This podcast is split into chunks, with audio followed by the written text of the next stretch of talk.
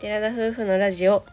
テララジおはようございますおはようございます10月20日金曜日第234回目のテララジです私たちは DIY したハイエースで日本一周をしている20代夫婦ですキャンプや旅の様子を YouTube にてアップしていますこの番組では私たちの日常や旅の様子 YouTube の裏話を宮崎弁でてげてげにまったりとお話ししています今回はまずレターを読ませていただきたいと思いますでその後自分たちの最近の様子をお話ししようと思っていますはいお二人方からレターをいただいておりますので読ませていただきますまず若友さんからですはい無事に帰ってきましたね長旅お疲れ様でした久しぶりの実家でゆっくり疲れをとって久しぶりの母飯を食べて次のステップに進んでくださいということでいただいておりましたありがとうございましたありがとうございました続いて NK アトレイさんからですこんにちはいつもラジオ楽しく聞かせてもらってます先日連休取れたので前から行きたかった富士山を見に山梨旅してきましたお二人が行った武田神社宝刀屋さん道の駅など聖地巡礼してきました富士山はやはり少し恥ずかしがり屋さんでした YouTube で見た場所行けてより楽しめましたこの時期なので東北の紅葉を見に行こうと思っていたのですが YouTube 見て今行こうと強行日程でしたが行ってこれました旅のきっかけをいただきありがとうございましたこれからもラジオ YouTube 楽しみにしていますということでしたありがとうございましたありがとうございましたまあ、実家の方のお話はちょっともう少し後でさせていただこうと思ってまして、えー山梨旅を NK アトレイさんされたということでなんか聖地巡礼しましたって言っていただけるとなんか、 変な感じがするね、うん、まあ素直に嬉しいですありがとうございまあすりがとうございます富士山恥ずかしがり屋さんだったっていうことで、うんほんと毎日見れるわけじゃないからねうん朝は朝で影っぽいし、うん夕方が一番なんか綺麗な気がしてたね連あ日ーそうね雲がどうしてもかかってる日はどうしようもないけど晴れてる日切りだったら見えるのは朝だったよねでも形だけだもんねあれ日が当たってないじゃん富士山に富士山からの後ろからこう日が昇るからうさ、ん、富士山のシルエットって感じでうん、午前中のうちは割とシルエットな富士山で夕方になると場所によってはこの赤富士が見えたりとかうんしっかりこう山肌が見えるような感じになるから自分的には夕方の富士山が好きだったかな。うん、まあこの富士山のことについてなんですけど、えーなんか富士宮神社だったっけ富士宮神社うんあ神社があ浅間神社とかねうん結局かぐや姫の、あのー展示場を見に行った時に、うんその時に書いてあったのが、まあ、結局仏様とかなんか神様が住んでるみたいな話を富士山のところにうんあそういう力があるみたいな話が昔から言い伝えられてきたっていうか拝められてきたみたいなんですけどそれを友達に話した時にそれは全部そうじゃなくて上昇気流だよっていう話をしていて、だから雲がいっぱいあるのはそういう理由だよっていうのをなんか普通に話しててそれがめっちゃ面白かったっていう話があるんですけど、昔の人はねそんなことなくてきっと何かしらとねこう仏様神様に関連づけて考えてたっていう感じだからおそらく、あのいろんな伝説があったりねかぐや姫も本当いろんな伝説話があってさ、そうだよね。そういったところを勉強するのは楽しかったしその上昇気流っていうのも、あそうなんだっていうのもね、うんまた新たな発見だった。もう東北とか北海道とかは紅葉がだいぶ色づいてるんじゃないかなとは思うんですけども、うんまあ、宮崎はまだこれからかなっていうところです。はい、きっかけ旅のきっかけってことで本当そうやって行ってみようかなって思ってもらえるのは嬉しいので、今後もそういったこう行ってみてほ行ってみたいなって思ってもらえるような場所を情報発信したいと思います。うん、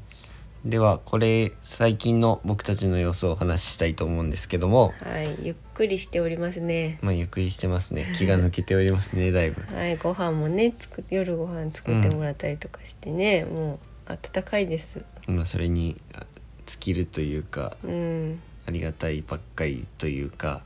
まあ、自分たちがいつも車中飯とかね外食をすることが多いんですけど。うん。やっぱり手作りの料理が一番美味しいなっていうふうに素直に思います。そうだねなんかあの定食みたいな感じでご飯とおかずととかがうんできないからね、ご飯今日は炊く今日は炊かないみたいな、うん片付けがねやっぱ面倒くさいってなるといろいろいろいろできないっていうのがあったから、定食で出てくるっていうのがすごく幸せです。うん、そうやね。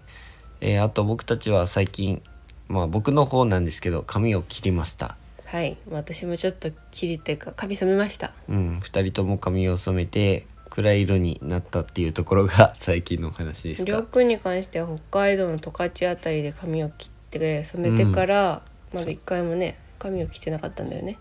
3ヶ月ちょっとか、切ってなかったその。んなに切ってないのは初めてぐらいじゃないそもそも北海道に行くまでもだいぶ時間はあったとは思うんだけど、いまいあじゃんそうやね。まあ短くなってやっぱ髪が軽い方が楽だなっていうふうに思ったのと、うんうん、まあ最近明るい髪に慣れてたからちょっと今暗めになったから違和感だなっていうのもある、でも地毛の暗いのとうん染めた暗いのは全然違うなっていう感じはするけどね、まあそうだよねあとはほらりょうくんは白髪が多いじゃん、うんなんか綺麗に染まってる方がやっぱうん印象っていう見た目いいなって思うよ多分視聴者さんは目も髪染めたからうんもう明るい明るいっていうか茶色い髪しか見たことないからそ,、そうれだこそね違和感なんじゃないかなとではも思うこの様子が映ることがあるかわかんないだってどんどんやっぱ抜けちゃうからさ、まあそうねうん、で自分の髪質は色が抜けやすいって教えてもらったから、うんもしかしたらもう YouTube 撮ってる頃には暗い髪がわかんないあーでもどうだろうショート動画とかでは出るかもしれないね、うん、うんぜひ2人の髪もお楽しみにはいで私の方は友人に会ったりとかもしててでそうだな高校時代の友人に久々に会ってうんなんか噂みたいなので聞きつけたらしいんだけど自分らが仕事を辞めて日本一周してるってことは正直まあその昔の知人とかには言ってない、まあ、すごく親しいっていうと前の職場の同期とかにしか言ってなくて、うんで友人に言ってないけどあ自分の親とかうん偶然地元だからね、うん会ったりするらしくてそういう時に聞いてで急遽連絡をしてくれました。うんでわざわざ地元まで会いに来てくれて 久しぶりに話したんだけどなんだろうね10年10年ではないけどほんと数年会ってないの友達だったからうん全然雰囲気は変わってないけどちょっと緊張したなっていうやっぱ2人でしかいないしまあそうだよね会うって言ったらもうほんと視聴者さんに会うとかぐらいしかなかったわけじゃん旅してる間とか。でそ仕うだね事してる時もねもう職場の人としか喋んないから、うんあまりこう友達と会うっていう機会も少なくて結婚してから特に、うだんからなんか緊張したし変な感じだったけどみんな応援してくれて YouTube も見てくれててすごく感謝でしたまあ、やっぱり地元の人たちには意外とね YouTube やってることは言ってないけどなん噂かで流れていくんでしょうねそうらしいなんか聞いたよとかって言われてどっから聞いたのって思うんだけど、YouTube も普通に知ってたもん YouTube も見てるよみたいなえ えー知ってるんだいつからっみたいなてうんびっくりしたまあありがたいことだけど、うんまあ、YouTube を始めるにあたって全然知り合いなしでずっと始めてきたので、まあ、どこまで地元の人たちが知ってるのかっていうのは僕たちも正直知らないところ知でらはありまんす。けどでも知ってるんじゃない大半はね、うんまあ、知ってるけど別に見てないって人も多いだろうし、まあもちろんね。なんか視聴らしいよみたいな感じだとは思うけどね、うん久しぶりに会えてとても貴重な時間でしたうん、あとは職場の人と会う機会もあるのでそうやね。俺も今日はありますそれは。あ私結婚式もあるから本当ね今回の帰省は人に昔の知人に会う帰省みたいな感じになってるかな、ちょっと緊張しますけど、まあ、楽しんでいきたいと思いますはい。